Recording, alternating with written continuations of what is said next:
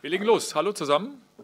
Das äh, nächste Bundesligaspiel steht schon an. Morgen Abend, Dienstagabend, 20.30 Uhr im Olympiastadion gegen den FSV Mainz 05. Das ist ähm, Thema der Pressekonferenz heute. Äh, willkommen allen Hertanerinnen, allen Hertanern, die uns jetzt zuschauen auf äh, YouTube oder auf Facebook. Hoffe mal, das ist stabil. Wir haben ja eben mal einen Tweet abgesetzt, dass eventuell die Leitung hier und da ähm, ein bisschen wackelig ist. Das ist wohl ähm, heute so der Fall. Ich hoffe, das bleibt alles so, dass das alles klappt. Herzlichen Dank an die äh, Medienvertreter und herzlich willkommen und äh, ja, für die Einsendung der Fragen.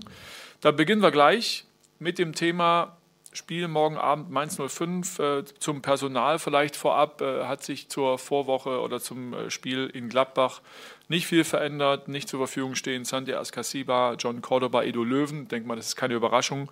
Es ist äh, ansonsten erstmal niemand dazugekommen zu dieser Liste. Und dann, Bruno, beginnen wir direkt äh, mit der Frage von Roberto Lamprecht, Bild BZ, an dich. Äh, die Top-Gegner hat Hertha in der Hinrunde alle hinter sich. Was sind jetzt die Erwartungen für den Rest der Hinrunde? Mhm. Ja, erstmal, äh, Rest der Hinrunde ist so ein bisschen zwiespältig in, in, der jetzigen äh, Situation und zwar deswegen, weil einfach ein Break, äh, auch wenn es nur ein kurzer ist, äh, vor Weihnachten ist. Also das heißt, ich schaue jetzt ehrlich gesagt eher auf diese Woche. Ähm, das war mit dem äh, Spiel in Gladbach, äh, das erste Spiel in, in der englischen Woche und jetzt haben wir Mainz und äh, am Sonntag dann nochmal Freiburg. Also das ist so ein bisschen, was vor allem in meinem Kopf rumschwirrt.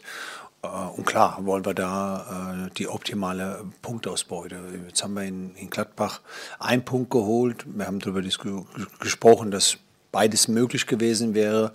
Ähm, und äh, ja, jetzt haben wir mit, mit Mainz eine Mannschaft vor der Brust, die natürlich auch die Punkte unbedingt braucht. Ähm, ja, und das ist natürlich unser Ziel, da als Gewinner vom Platz zu gehen. Michael, die Frage war auch an dich gerichtet von Roberto Lamprecht. Ähm, vielleicht äh, nehme ich eine zweite direkte mit dazu, die auch in diese Richtung geht, von Dennis Wiese vom RBB.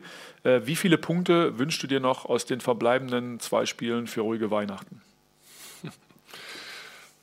Tja, ruhige Weihnachten werden wir ja vermutlich schon alleine aufgrund der Lage alle haben dieses Jahr. ähm, leider Gottes, das hat jetzt in erster Linie gar nicht so viel mit der Punktausbeute zu tun. Und ansonsten sehe ich so, ich glaube, dass es einfach richtig ist und wichtig ist in dieser Situation, dass man aufs nächste Spiel schaut. Und äh, das nächste Spiel ist halt morgen Abend im Olympiastadion gegen Mainz 05. Und nachdem wir letzten Freitag das Derby gewonnen haben, ist das Ziel klar, dass wir den zweiten Heimsieg wollen.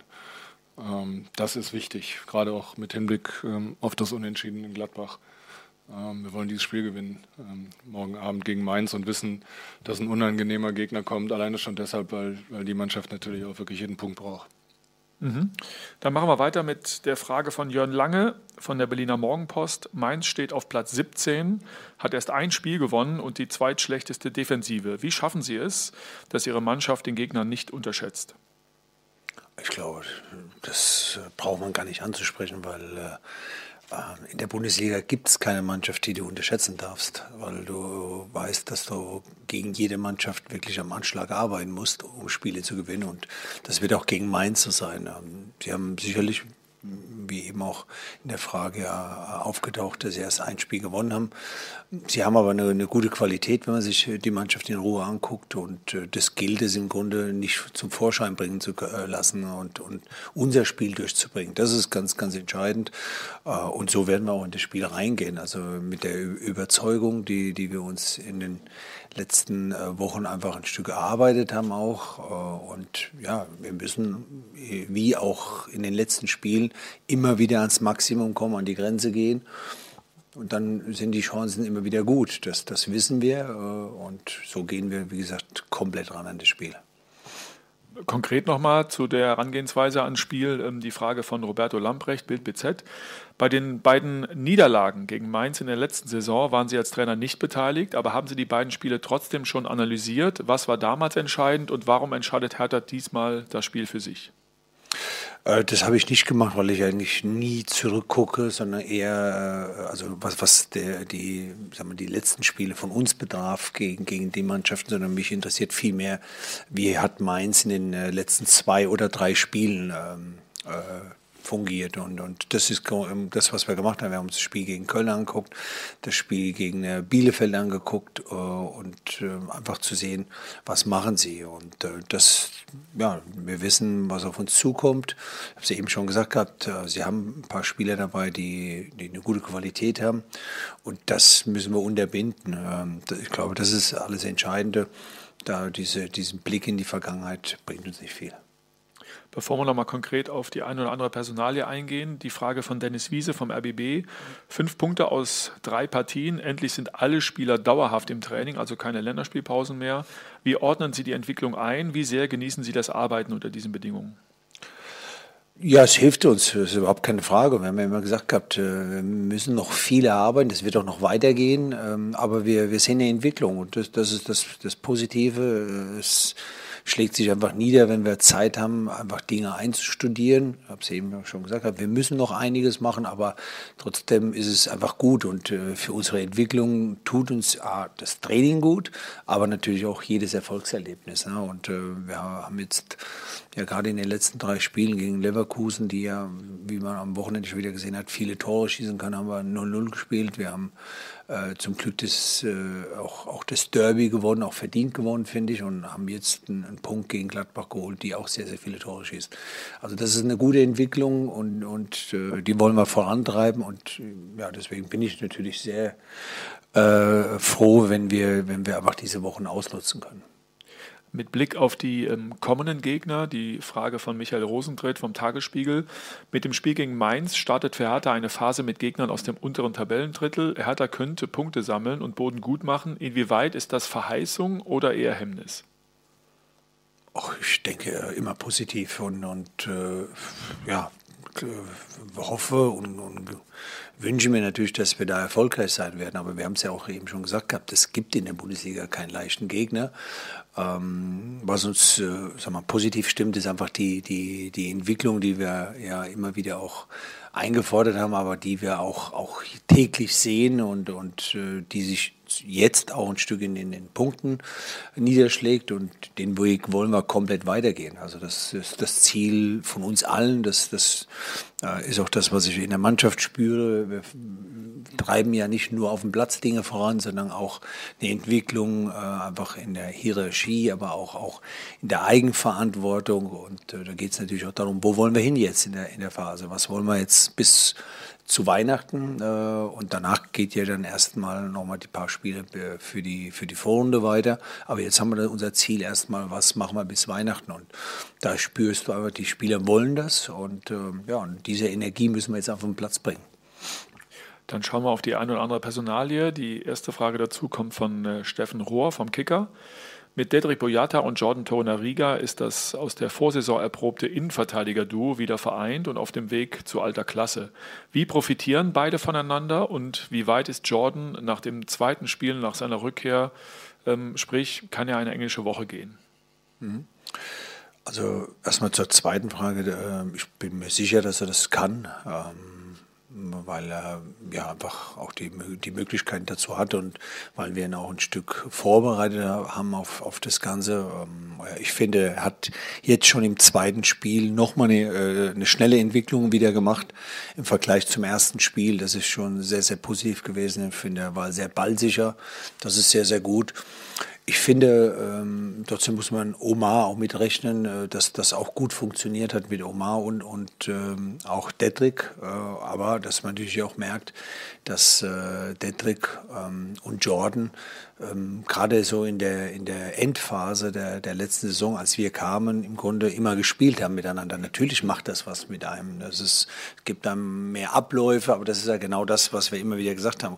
Uns fehlen in gewissen Sachen oder fehlten in gewissen Sachen Abläufe und äh, das, glaube ich, geben sich äh, äh gegenseitig. Ja, dass, dass der eine mittlerweile schon so ein Stück weiß, wo sind die Stärken, wo muss ich ein bisschen aufpassen beim anderen.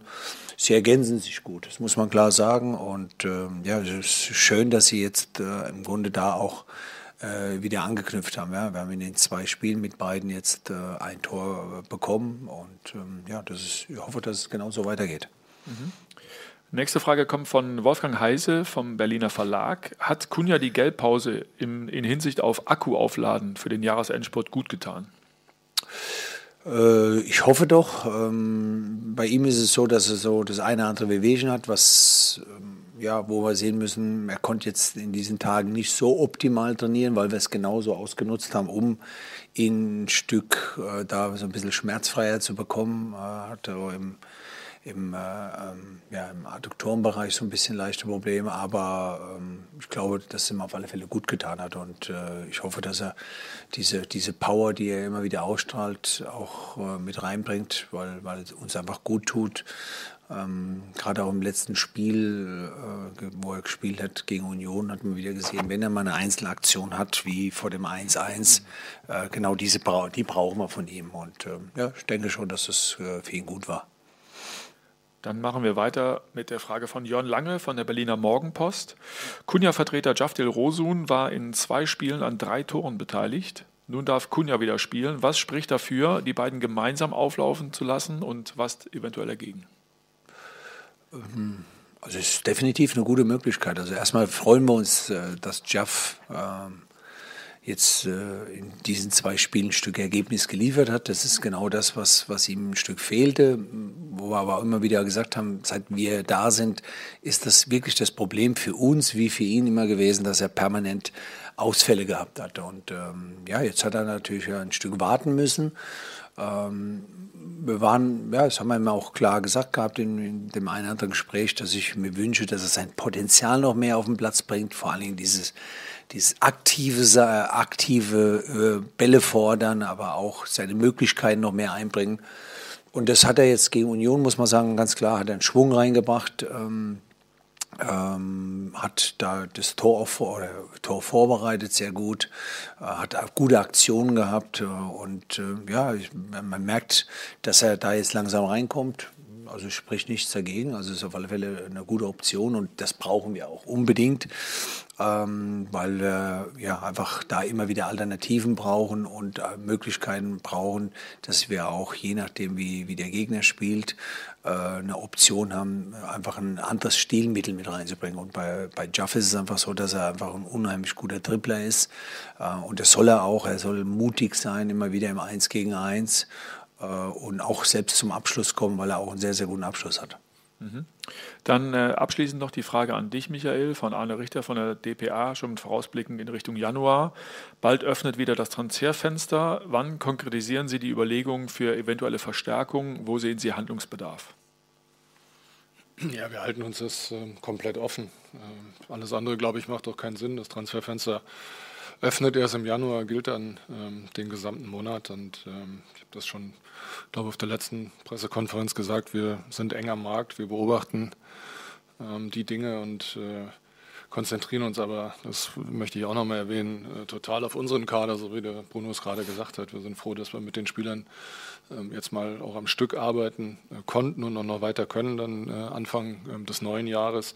Das steht jetzt erstmal im Vordergrund gerade nochmal geguckt, da sind keine weiteren Fragen jetzt mehr dazugekommen. Dann ähm, herzlichen Dank an euch beide, herzlichen Dank ähm, fürs genau. Zuschauen und ähm, an die Medienvertreter für die Fragen. Abschließend natürlich wie immer der Hinweis auf hertha030.live, ja, unsere Spieltagsshow. Morgen ab 19 Uhr sind dann Fabi, Udo und auch Lena wieder ähm, für euch da. Also klickt rein, schaut zu, drückt uns die Daumen morgen Abend 20.30 live auf Sky. Hertha BSC gegen FSV Mainz 05. Bis dahin, bleibt gesund, hau hey. Ciao, ciao.